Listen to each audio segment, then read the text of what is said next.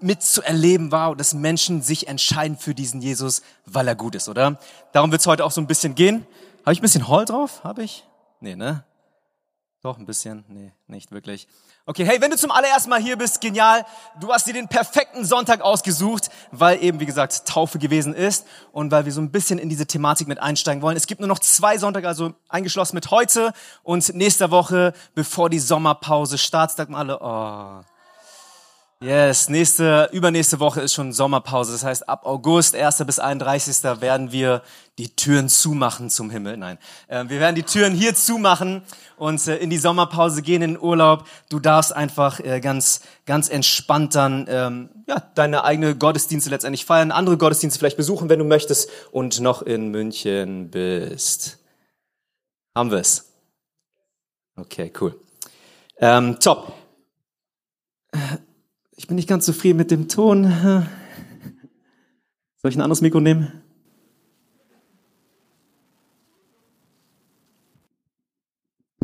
Okay, eins, zwei, drei, Test, Test, Test. Hört ihr mich jetzt gut? Besser? Okay. Wenn du zum allerersten Mal hier bist, wir sagen ganz oft, wir wollen nichts von dir, wir wünschen uns etwas für dich. Und das meinen wir tatsächlich so als Kirche. Und für dich ist heute, glaube ich, ganz stark unterschrieben unter diesem Thema Taufe oder eben das, was wir gerade gehört haben, nämlich, dass diese Stories, die wir gerade hier gehört haben, vielleicht ist nicht unbedingt deine Story, aber vielleicht hast du eine ähnliche Story oder dass eben einfach allgemein dieser Entscheidungspunkt auch irgendwie bei dir stattfindet, dass es zu deiner eigenen persönlichen Geschichte wird. Wir wünschen uns, dass du Jesus Christus kennenlernst. Was ist, oder? Wenn es wirklich wahr ist. Wenn das keine Fake Stories waren, keine Fake-Erzählungen, sondern was ist, wenn es stimmt, dass dieser Gott wirklich gut ist? Was ist, wenn es stimmt, dass er an dir interessiert ist? Dass er dich in der dunkelsten Stunde irgendwo doch sieht, dich ruft? Oder vielleicht selbst wenn du nicht in der dunkelsten Stunde bist, dennoch da ist und dir anbietet, dich einlädt, mit ihm gemeinsam in dieses Leben hindurchzugehen? Was ist, wenn dieser Gott tatsächlich Freiheit, Liebe, Vergebung, Annahme, Akzeptanz und so weiter und so fort, alles in sich verkörpert und eben diese Einladung, die heute dir dort steht, angeboten wird und du einfach nur darauf zurückgreifen darfst. Das ist, was wir uns tatsächlich wünschen als Kirche, dass es eben nicht nur hier stehen bleibt bei irgendwelchen Leuten, sondern dass es zu deiner persönlichen Geschichte wird. Und ich werde nochmal später darauf zurückkommen, um das äh, dir mit auszusprechen als Einladung.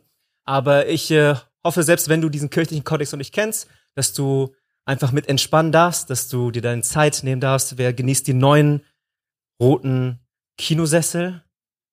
Die sind neu bezogen werden mit neuen Polstern so. Hat das Kino nicht extra für uns gemacht, aber dennoch, dennoch ausgewechselt. Ähm, das ist so ein bisschen, wo, wo wir heute mit einsteigen werden von der Thematik her. Okay, lass mich ganz kurz beten, damit die Konzentration nochmal da ist und dann fangen wir an. Seid ihr ready? Darfst gerne deine Augen schließen an deinem Platz. Jesus, danke, dass wir hier sein dürfen. Danke, dass wir heute mit erleben und bezeugen durften, dass Menschenleben sich verändert haben aufgrund deiner Güte. Danke, dass du uns siehst dort, wo wir sind. Danke, dass es dir nicht egal ist, was so alles passiert ist, wodurch wir laufen. Dass du ganz genau die tiefen Sehnsüchte unseres Herzens kennst, Jesus. Und danke, dass du eine Antwort selbst darauf bist. Danke, dass du uns einlädst in diese Geschichte, die du schreibst mit jedem Einzelnen von uns und mit dieser Menschheit, Herr bete, dass du uns heute offene Ohren, offene Herzen schenkst, um das zu hören, was du uns heute sagen möchtest. In deinem Namen bete ich. Die gesamte Kirche sagt Amen. Coolio. Hey, wenn du was zum Schreiben da hast, darfst du gerne folgenden Titel für die Predigt notieren. Und zwar, Achtung, festhalten, das Hundegleichnis. Wir reden heute über das Hundegleichnis. Gleichnis. Kurze Umfrage, bevor wir weitermachen.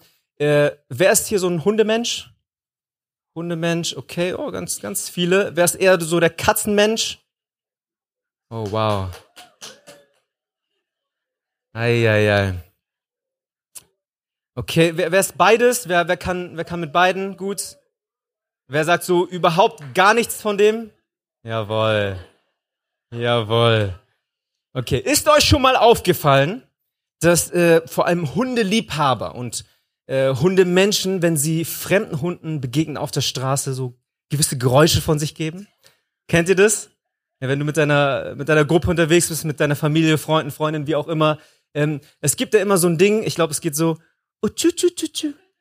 oder? Macht, macht man das so? Es gibt, glaube ich, noch so einen äh, japanischen Ausdruck, ich kenne das auch, immer wieder sagt jemand, Haya, Haya. Oder? Esther, was machst du? oh, okay. okay, interessant, oder? Interessant. Also ich glaube, jeder von uns kennt jemanden, der nicht anders kann, als irgendwie so quietschende Geräusche von sich zu geben, sobald da so ein Hund äh, auf der Straße einem begegnet. Ähm, die anderen, wie gesagt, sind dann eher reserviert oder machen einen großen Bogen. Wer macht einen großen Bogen? Okay. Ähm, wo auch immer du dich wiederfindest in diesem Spektrum, okay? Ganz allgemein gesprochen leben wir dennoch, glaube ich, heutzutage in einer Zeit, vor allem dieser westlichen Welt, die sehr tierfreundlich unterwegs ist, oder? Wir, wir haben Haustiere, wir kümmern uns um unsere Haustiere, es ist Trend, es ist Mode, wir haben eine richtige äh, therapeutische Beziehung, fast eine sehr emotionale Beziehung zu eben unseren Haustieren, oder stimmt es? Manchmal sogar in solch einem Extrem, dass wir uns besser um unsere Hunde und Katzen, unsere Haustiere kümmern, als um unsere menschlichen Beziehungen und Bindungen. Das tut weh, oder? Und ich glaube, in unserem Land ist es sehr üblich sogar, ne, extra Hundefutter einzukaufen, Hundesitter anzustellen und zum Hundefriseur zu gehen. Ähm, bei uns im Wohngebäude gibt es sogar einen Hund, eine Hundechiropraktikerin. Keine Ahnung, ob ihr das kennt. War, war jemand von euch schon mal bei einem Chiropraktiker? Ja, krass. Also, der Hund bekommt ein besseres Treatment als du so. Wie auch immer. Ähm, ich glaube, es fehlt fast nur noch ein Hundegottesdienst und dann haben wir alles abgedeckt, oder? So körperlich, seelisch, geistlich. Herzlich willkommen zum Wuff-Gottesdienst oder so. Wie auch immer. In vielen anderen Teilen der Welt ist es nicht so üblich, so mit seinem Haustier oder überhaupt so eine Bindung oder so eine emotionale Bindung oder so einen emotionalen Stellenwert zu haben für eben den Hund, oder? Der ist eher in, wie in früheren Zeiten mit als Gebrauchstier äh, platziert in der Familie oder in diesem, in diesem Haushalt. Und ähm, es geht wahrscheinlich eher darum, das Haus zu bewachen, Essensreste zu beseitigen, alles, was wir heute nicht unbedingt mehr so in die Rolle des Hundes mit hineinlegen. Ja, der Stellenwert ist nicht unbedingt hoch eben in damaliger Zeit und auch in anderen Teilen der Welt. Und ich glaube, das ist ganz kurz wichtig zu verinnerlichen, wenn wir nun in diese folgende Geschichte eintauchen wollen. Seid ihr immer noch da? Okay, in Markus 7, 24, 26 steht. Jesus brach auf und zog von dort in das Gebiet von Tyros. Er ging in ein Haus, wollte aber, dass niemand davon erfuhr. Doch es konnte nicht verborgen bleiben. Eine Frau, deren Tochter von einem unreinen Geist besessen war, hörte von ihm. Sie kam sogleich herbei und fiel ihm zu Füßen. Die Frau von Geburt, Syrophönizerin, war eine Heidin. Sie bat ihn, aus ihrer Tochter den Dämon auszutreiben. Kurzer Stopp an der Stelle, wir lesen gleich weiter. Aber ich glaube, es ist gut, hier kurz den Kontext zu erklären, weil sich einiges eben summiert und eventuell komisch klingt, wenn man diesen Kontext eben nicht kennt. Oder der Hintergrund zu dieser Einleitung, zu dieser Geschichte ist, dass der Trubel um diese Person Jesus Christus, dass der im vollen Gange ist. Egal wo Jesus auftaucht, in eben diesem jüdischen Gebiet, in heute Israel, ähm, dort werden Menschen geheilt. Dort passieren irgendwelche Wunder, dort, dort geschieht etwas Übernatürliches. Man munkelt, er wäre der versprochene Messias aus den alten prophetischen ähm, Aussprüchen und Büchern heraus. Und man, man meint, okay, vielleicht ist das der versprochene und verheißene Retter Israels.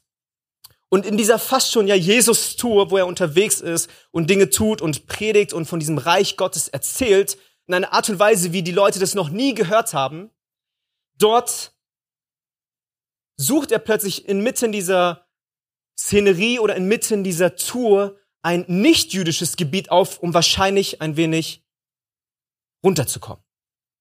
Um ein wenig Ruhe zu haben, bevor es weitergeht. Dort, wo man ihn nicht so kennt. Aber selbst das hier oder selbst hier bleibt er nicht unerkannt. Das klappt nicht, sondern eine Einheimische, eine Syrophenizerin, das ist explizit so beschrieben, oder eine Heiden in anderen Worten bekommt davon Wind. Jemand, der nicht gläubig ist, der nicht zum jüdischen Volk gehört, eine Nicht-Jüdin, eine Frau und vor allem eine Mutter kommt unangemeldet mit einem Anliegen zu den Füßen Jesu und hört nicht auf, ihn darum zu bitten und zu bitten.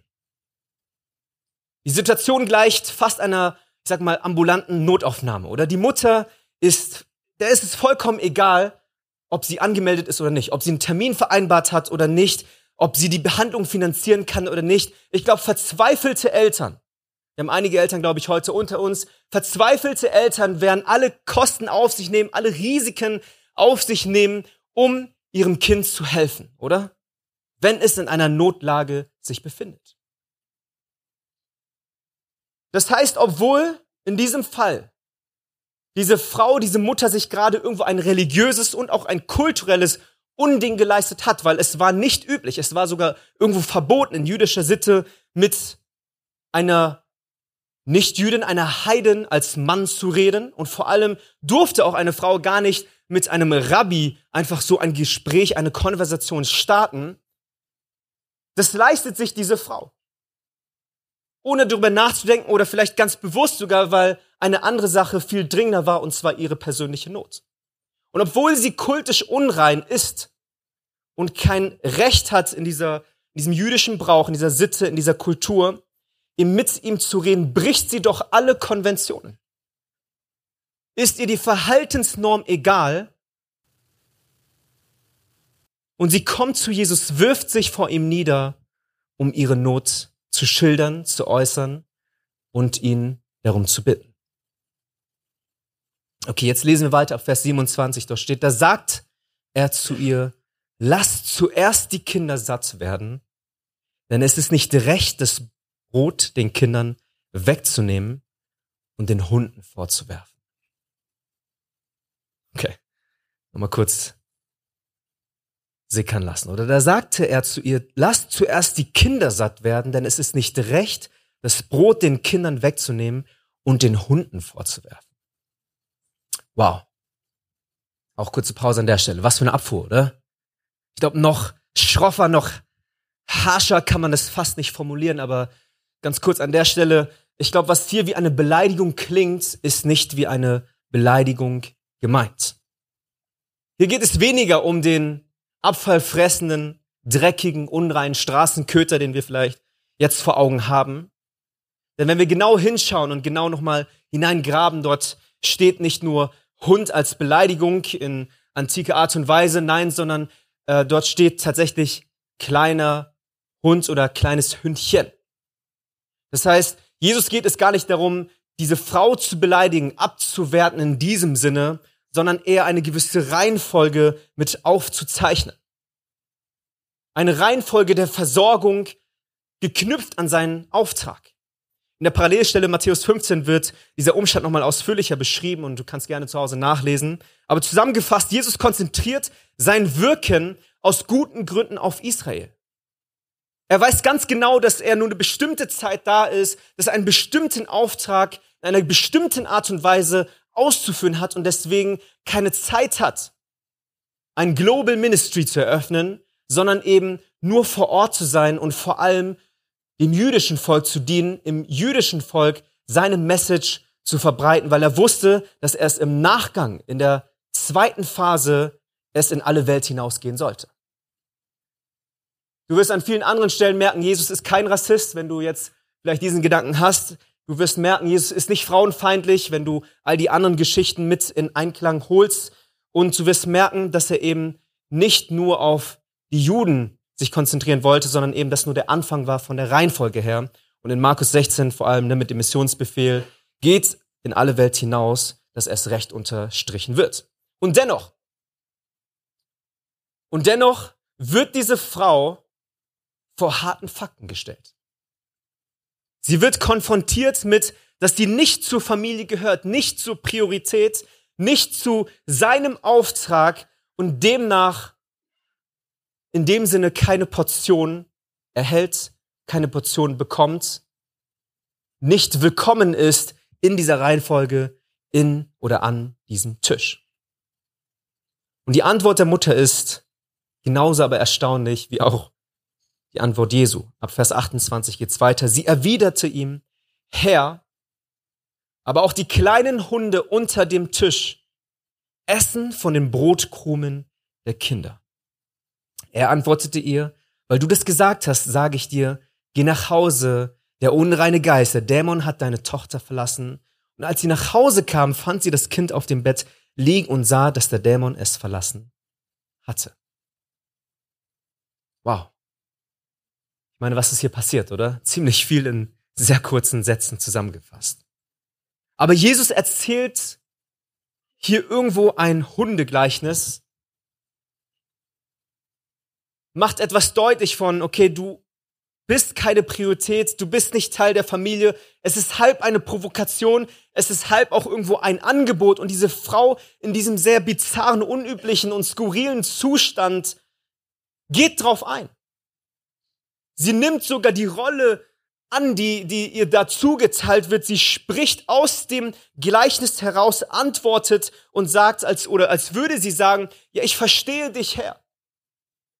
Ich bin nicht aus Israel, ich bete nicht den israelitischen Gott an, ich habe keinen Anteil, ich bin nicht Teil der Familie, ich gehöre nicht an diesen Tisch. Das sehe ich ein, aber auf dem Tisch ist genug für alle und wir brauchen unsere Portion. Ich, meine Tochter, wir brauchen unsere Portion jetzt und hier. Gibt es eine Möglichkeit, Krumen oder Kümmel abzubekommen von diesem Tisch? Ja, anstatt beleidigt zu sein oder auf ein gewisses Recht zu pochen, bleibt sie hartnäckig dran und weigert sich ein einfaches Nein anzunehmen.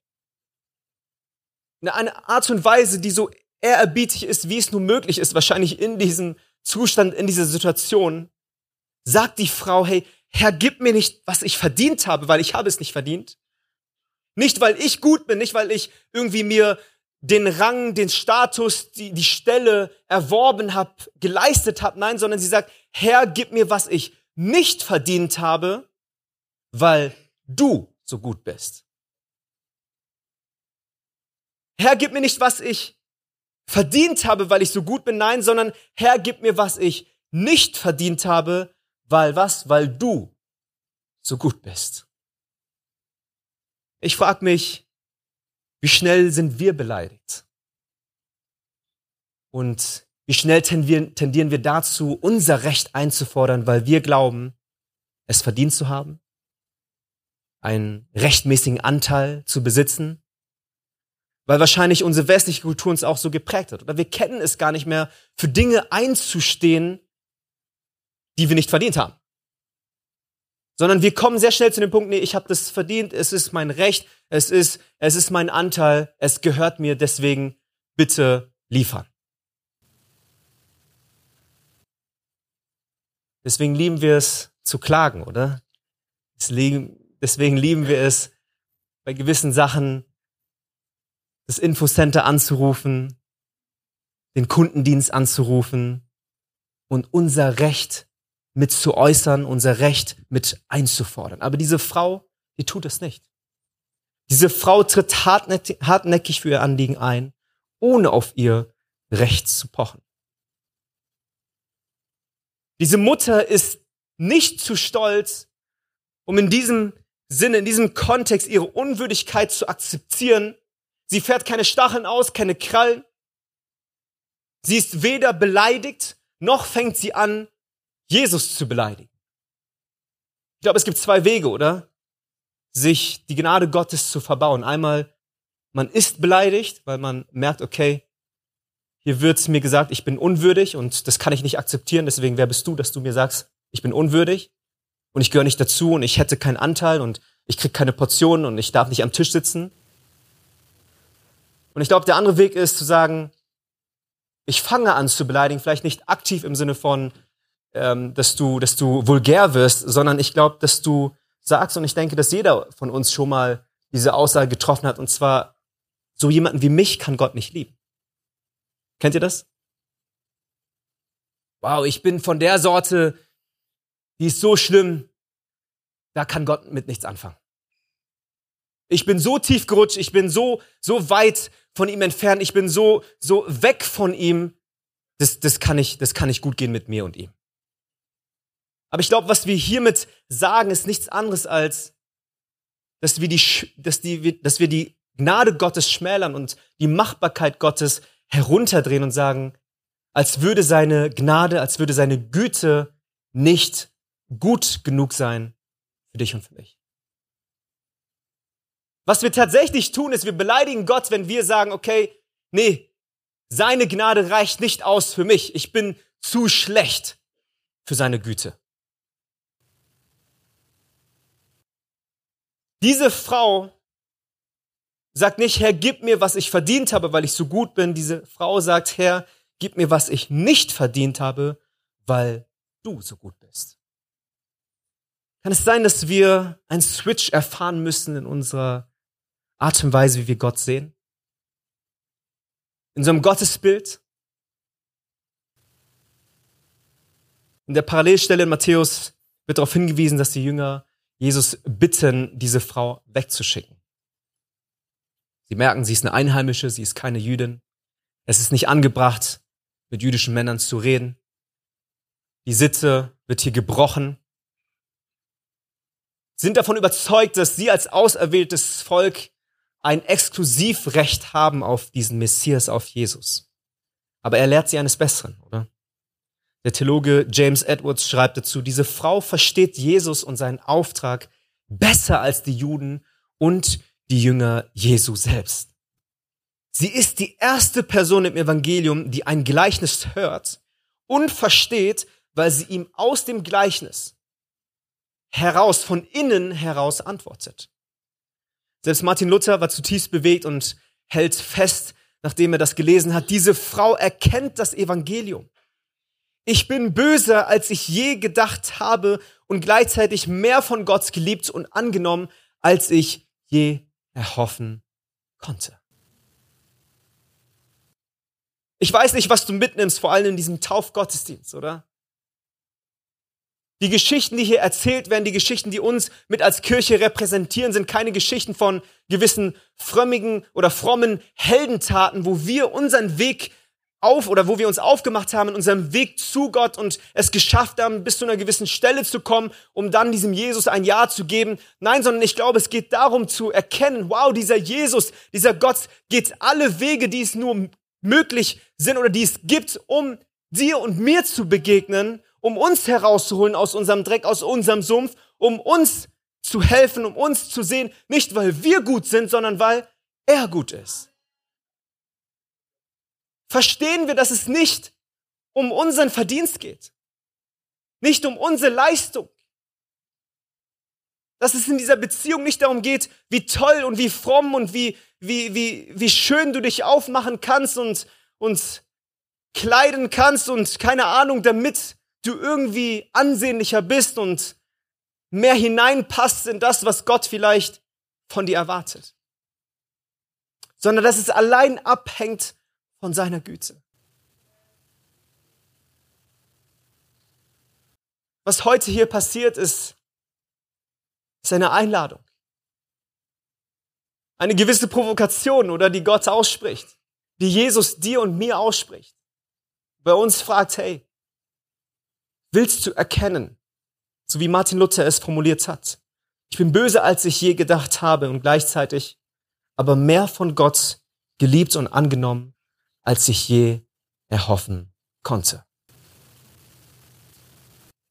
Die Band kann langsam schon mal hochkommen. Ihr Lieben, das ist der Grund, warum wir uns für Jesus entschieden haben. Oder das ist der Grund, warum wir Taufe feiern. Die Hauptrolle in dieser Beziehung, die spielen nicht wir. Die Hauptrolle spielt dieser Gott, der einfach zu gut ist. Nicht, weil wir es verdient haben, aber weil er uns unverdienterweise versorgt. Weil genug ist auf diesem Tisch. Und ich weiß nicht, wo du heute in dieser Glaubensreise stehst. Vielleicht bist du bereits wie diese Jünger ein Stückchen Weg schon gegangen mit diesem Jesus. Vielleicht kennst du diesen Jesus bereits eine Weile. Aber darf ich dich fragen, wann, wann wurde das letzte Mal dein Rahmen gesprengt Wann, wann hat dich Jesus das letzte Mal mit seiner Reaktion schockieren dürfen? Ist das schon eine Weile her oder darf das auf einer regelmäßigen Basis geschehen? Wo sind wir so sehr vielleicht in den Trotz hineingekommen der Sitte, des Brauches, der Konvention, wie man sich verhalten sollte, wie es angebracht ist und meinen, nur so kann Gott wirken, nur so ist sein Plan für uns hier in München, für mein Leben, in meinem Umfeld, mit meiner Familie, mit meinen Freunden, meinen Kommilitonen, mit meinen Arbeitskollegen. Oder können wir ganz neu vielleicht diese Perspektive annehmen dieser Mutter, dieser Frau, wo es nicht um die Formalität geht, sondern um Empathie. Jesus versetzt sich irgendwo in diese Lage dieser Frau. Er fühlt mit ihr mit. Er hört ihr zu. Er, er gewährleistet ihr Audienz, oder? Sie darf zu ihm sprechen, hätte sich auch abwenden können. Aber in seiner Güte lässt er es zu, weil er gut ist.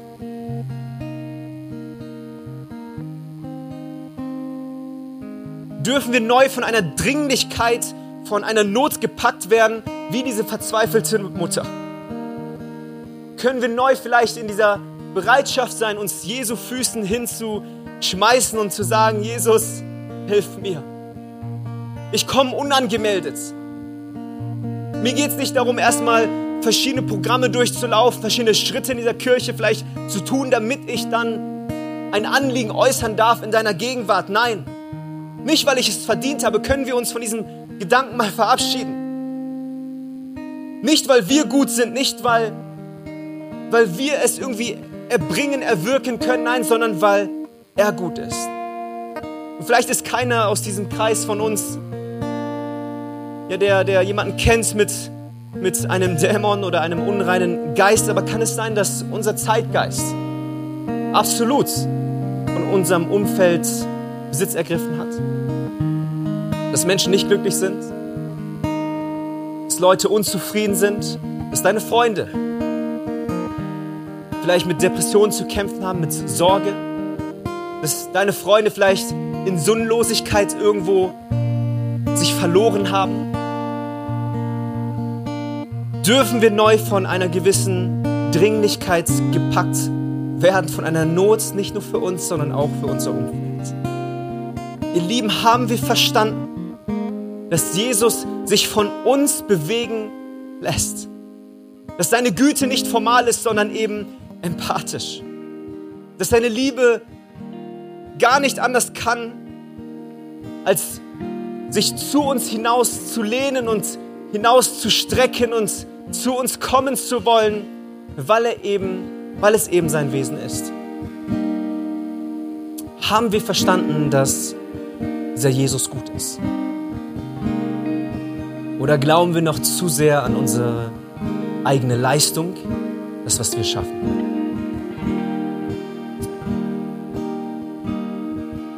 Ich wünsche mir, dass wir nur einen Funken mehr von dem erfahren und erleben und verstehen würden.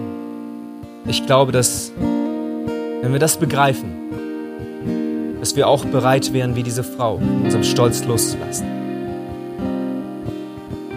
irgendwo unsere Unwürdigkeit zu akzeptieren, anzunehmen, gleichzeitig aber ohne beleidigt zu sein, auf die Knie zu gehen und nicht auf unser, Roch, auf unser Recht zu pochen, sondern eben auf seine Güte.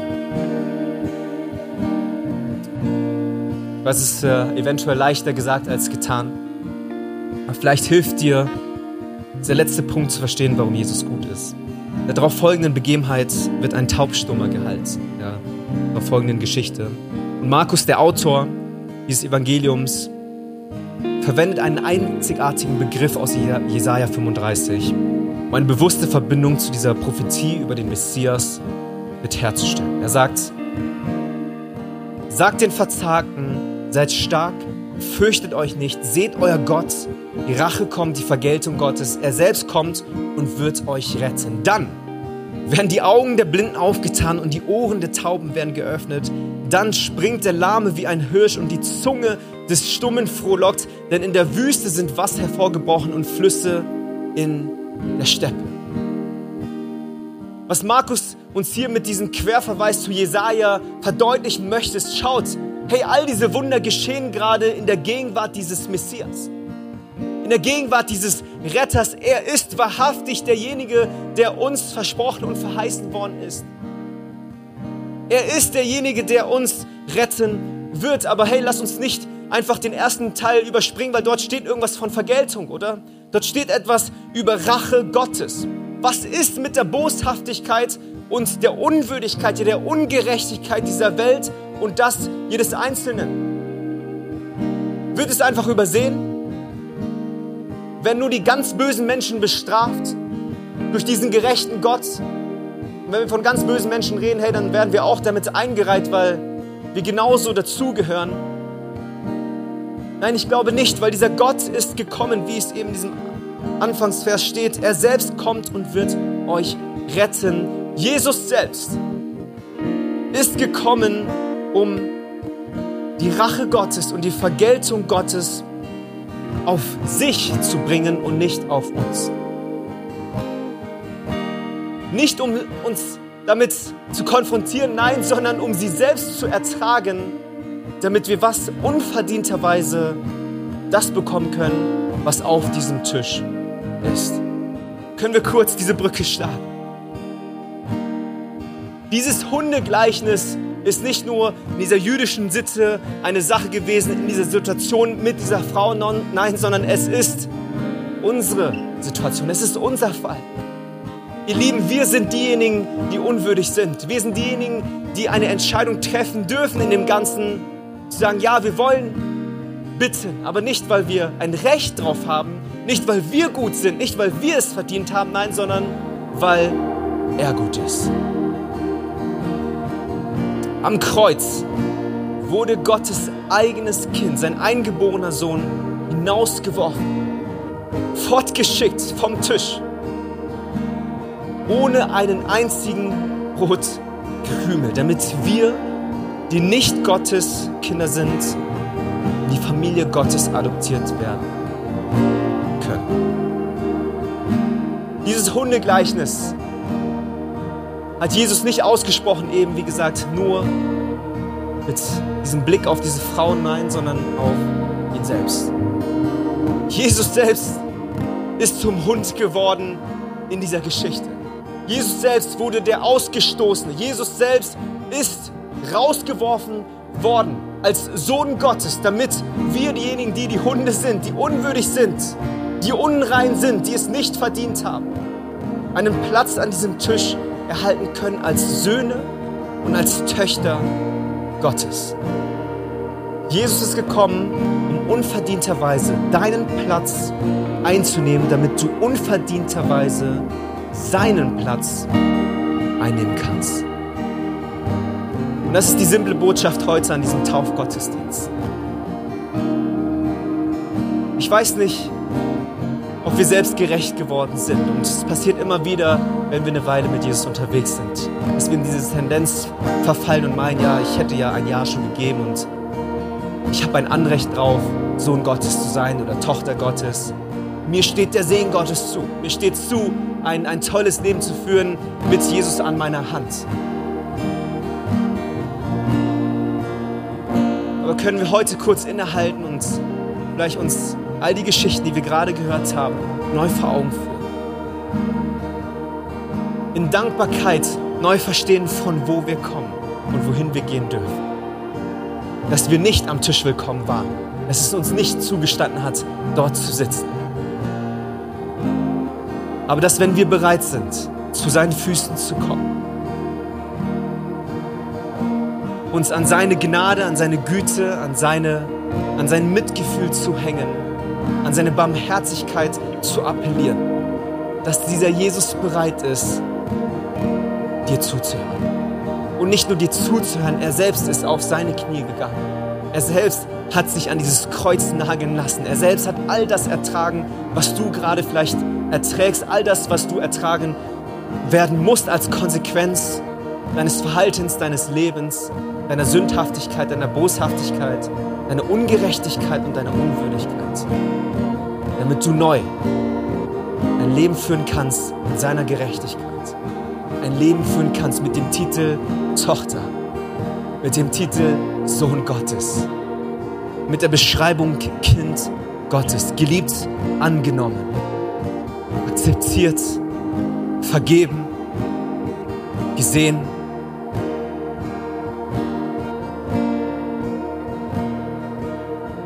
Wo stehst du heute? Wo stehst du heute? Dürfen wir uns neu das vor Augen. Ich bin zum Ende gekommen, ich würde gern für uns beten. Ich glaube, es gibt einige Gruppen in dieser Konstellation heute. Lass gerne aufstehen vielleicht an der Stelle. Aber ich würde gern für eben die Gruppe beten, die sagt, hey, boah, ich bin so bewegt von diesem Taufgottesdienst, von dem, was Gott hier tut und was er angestoßen hat. Und ich will irgendwo Buße tun, weil ich das für selbstverständlich genommen habe, hier zu stehen und mich Kind Gottes zu nennen. Und ich will neu erkennen, neu in dieser Dringlichkeit mich wiederfinden, immer wieder vor die Füße Jesu zu kommen.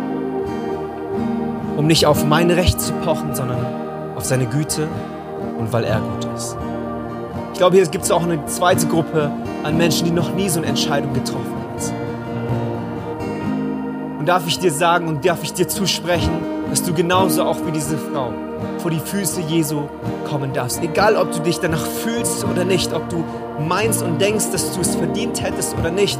Selbst wenn du sagst, hey, ich bin viel zu schlecht für all das, ich fühle mich nicht willkommen oder ich, ich gehöre nicht in diesen Kontext. Ich glaube, du darfst an dieser Stelle nicht deinem Gefühl trauen, sondern eher auf das, was dieser Jesus ausmacht und wie er sich präsentiert hat durch die Geschichte hindurch und in all den Begegnungen, die wir heute mit erfahren und erleben und hören dürfen.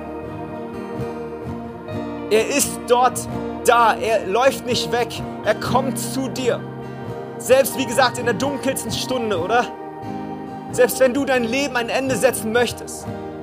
Selbst wenn du nicht weiter weißt, selbst wenn du noch kein hundertprozentiges Vertrauen hast, selbst wenn du noch kein hundertprozentiges Verständnis hast von diesem Gott und wer er ist und wer dieser Jesus überhaupt für dich sein kann.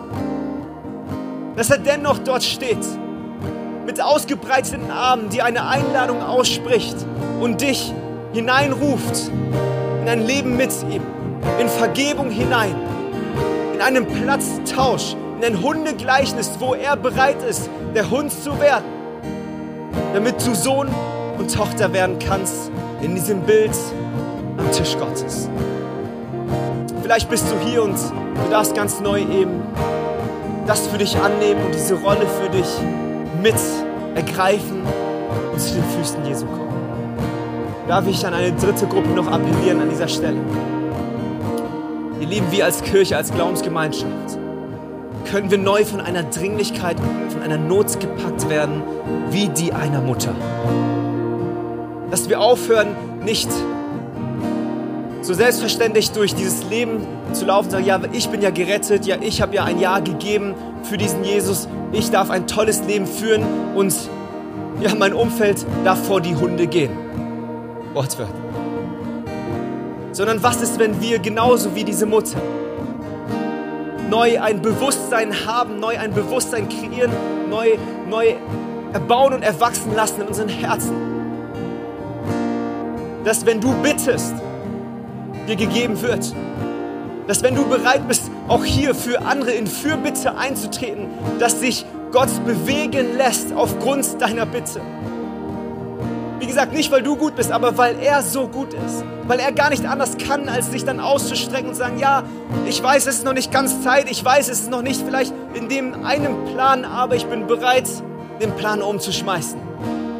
Weil du hier bist, weil du bittest, weil du bittest und weil du bittest weil es dein Herzensanliegen ist, dass dein Arbeitskollege, dein Freund, deine Freundin, deine Familie, dein Bruder, deine Freund, dein, dein, deine Schwester, dein Vater, deine Mutter, dein Arbeitskollege oder wer auch immer, weil du so einstehst wie diese Mama und sagst, Jesus, ich werde nicht aufhören, um diese Person zu bitten. Ich werde nicht aufhören, für diese Person zu beten. Ich werde nicht aufhören, diese Person einzulernen. Ich werde nicht aufhören, mit dieser Person ins Gespräch zu gehen. Ich werde nicht aufhören, mit dieser Person immer wieder dieses Thema anzusprechen. Ich werde nicht aufhören, da zu sein, ein hörendes Ort zu haben. Ich werde nicht aufhören, mich zu investieren, weil ich weiß, dass wenn ich hier bin zu deinen Füßen, dass du bereit bist, diese Person zu retten. Du bereit bist, an diesen Tisch zu holen, selbst wenn wir es nicht verdient haben. Hey, ist jemand da in diesem Saal, der sagt, ja, ich möchte das tun? Wo stehen wir, Leute?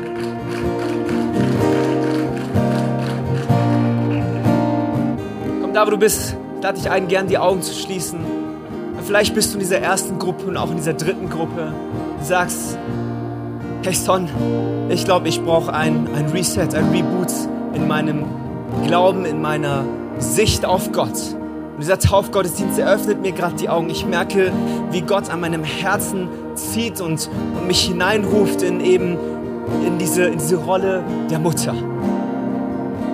Neu für Dinge einzustehen, nicht nur für gewisse Dinge, nicht nur für mich, sondern darüber hinaus für die Menschen um mich herum, diese Stadt, meine Nachbarschaft und all das, wo du mich gerade mit gesegnet platziert hast und in Verbindung gestellt hast. Wenn du hier bist, sagst, ja, Son, ich möchte mich einklinken, das Gebet dieser Kirche, dass wir neu Erfahrungen machen in diesem Sinne, neu zu Füßen Jesu kommen und sagen, wir wollen aufhören, nur für uns zu denken, nur für uns einzustehen, sondern uns auf die Güte Gottes stellen, an ihm dran zu sein, weil wir wissen, er lässt sich von sich selbst bewegen wenn du hier bist, sagst, yes, Son, das ist mein Gebet heute an diesem Morgen. Wie wäre es, wenn du ganz kurz, während alle Augen geschlossen sind, einfach deine Hand hebst, damit ich weiß, wen ich gleich darf. Ist jemand da, der sagt, yes, ich klinge mich ein in dieses Gebet, ich klinge mich ein in diese Mission Gottes, ich klinge mich ein in das, was er tun möchte, durch mich, durch meine Bitte, durch das, wo er mich mit in Verbindung gesetzt hat. Ja, es so viele Hände, die hochgehen. Richtig, richtig stark. Vielen Dank für deine Bereitschaft. Vielen Dank, dass du hier bist und mitmachen so. Wie gesagt, es gibt noch diese zweite Gruppe, die vielleicht noch nie dieses Gebet ausgesprochen hat, noch nie diese Entscheidung getroffen hat, zu sagen, Jesus, ich komme zu deinen Füßen. Vielleicht, weil du dachtest, du bist unwürdig. Vielleicht, weil du dachtest, Jesus hätte nicht genug Gnade für dich. Aber vielleicht eben an dieser Stelle merkst du auch, dass der Geist Gottes in deinem Herzen wirkt und dass du nicht nur meine Stimme hörst, sondern tatsächlich die Stimme Jesu gerade hörst und merkst, wow, auch ich bin gerufen, ich bin inkludiert in diese Einladung und er ruft auch mich heute an diesem Morgen, wo ich eigentlich nur miterleben wollte, nur mitbeobachten wollte, was da geschieht mit anderen Leuten, aber hey, nein, sondern ich genauso Teil dieses Gleichnisses bin, ich genau eingeladen, genauso eingeladen bin in diese Geschichte hinein. Und dass auch ich einen Platz haben darf an diesem Tisch. Wenn du hier bist und sagst, Son, ich habe noch nie diese Entscheidung getroffen, aber ich will kühn sein heute Morgen. Und ich möchte einen Schritt auf diesen Jesus wagen, weil er alle Schritte gegangen ist, weil er den Himmel verlassen hat, weil er ans Kreuz gegangen ist für mich, für meine Sünde, für meine Unwürdigkeit, damit ich neu würdig werden darf vor seinen Augen. Wenn du hier bist und sagst, Son, das ist die Entscheidung, die ich heute treffen möchte. Wie wär's, wenn du an deinem Platz ganz kurz auch deine Hand hebst, damit ich weiß, wen ich gleich beten darf. Ist jemand da, der sagt, yes, das ist meine Entscheidung zum allerersten Mal heute an diesem Morgen. Ich möchte mich Jesus anvertrauen. Und ich sehe da hinten zwei, drei Hände richtig stark. Richtig gut. Yes, lass uns applaudieren. Lass uns applaudieren. Oh hey, der Himmel feiert mit, wir feiern auf jeden Fall mit. Lass uns jetzt ins Gebet steigen. Jesus, danke für diesen Tag, Herr. Danke, dass du da bist. Danke, dass du hier bist. Danke, dass du gesprochen hast, Herr. Danke, dass es kein abstraktes, nur ein distanziertes Gleichnis ist, was du damals für diese Frau mitformuliert hast. Nein, sondern dass es eben eine Einladung ist heute für uns hier an dieser Stelle, hier in München, hier heute im Juli 2022. Danke, Herr, dass du uns immer noch mit inkludierst in diese Geschichte, immer noch einlädst, Teil deiner Geschichte zu werden, immer noch, immer noch deine liebenden Arme ausstreckst und sagst, dass du uns annehmen möchtest, uns vergeben möchtest, wenn wir bereit sind, uns ganz neu vor deine Füße zu setzen, zu legen, zu knien und dir sagen, Jesus, dass wir dich brauchen weil du gut bist und nicht, weil wir gut sind, Jesus. Danke, dass heute Morgen wir ganz neu gemeinsam diese Entscheidung treffen. Danke für jede Hand, die gehoben worden ist. Danke, dass wir sagen dürfen, dass du gut bist und dass, weil du gut bist, wir neu gut werden dürfen in deinem Angesicht. Jesus, ich bete, dass du uns Gnade schenkst, in dieser kommenden Zeit eben Schritte zu gehen, zu erfahren, wer du bist, was dich wirklich ausmacht. Jesus, dass wir eine Not empfangen in unserem Herzen, eben nicht nur für uns einzustehen, dass unser Weltbild ausgetauscht wird, dass unsere Perspektive sich ändert, dass wir neu her eben dein Paradigma bekommen auf dich selbst. Ein Gottesbild, was geprägt ist von deiner Güte, von deiner Geduld, von deiner Liebe, von deiner Vergebung, von deiner Ausdauer uns gegenüber und nicht von unserer, von unserer Leistung, von unserem Verdienst, Jesus. Ich bete, Herr, dass du uns, Herr, eben genau das schenkst heute an diesem Morgen. Dass, Herr, all die Geschichten, die heute erzählt worden sind, neu zu unseren Geschichten werden dürfen. Und, Herr, die Geschichten, die um uns herum mit platziert sind, dass Menschen um uns herum, Herr, mehr wie du werden, weil sie dich erfahren. Dass mehr Menschen, Jesus, mit dir in Kontakt kommen, weil sie merken, yes, diese Einladung und das, was auf dem Tisch ist, ist genug für alle und gilt für jeden. Danke, dass wir neu in diese Phase hineintreten dürfen des Sommers und der restlichen Zeit des Jahres hier als Kirche, das neu auf die Flagge zu schreiben und zu sagen, Jesus, wir wollen wie diese Mutter unterwegs sein, auf deine Güte pochen, auf deine Gnade pochen, Jesus, weil du gut bist, nicht weil wir es verdient haben, aber weil du uns unverdienterweise versorgst. Und wenn du hier bist, hey, wie wär's, wenn du einfach mal in Jubel ausbrichst, vielleicht in Klatschen, diesem Jesus Danke sagst für das, was er getan hat in deinem Leben. Darüber hinaus. Komm on, da wo du bist. Was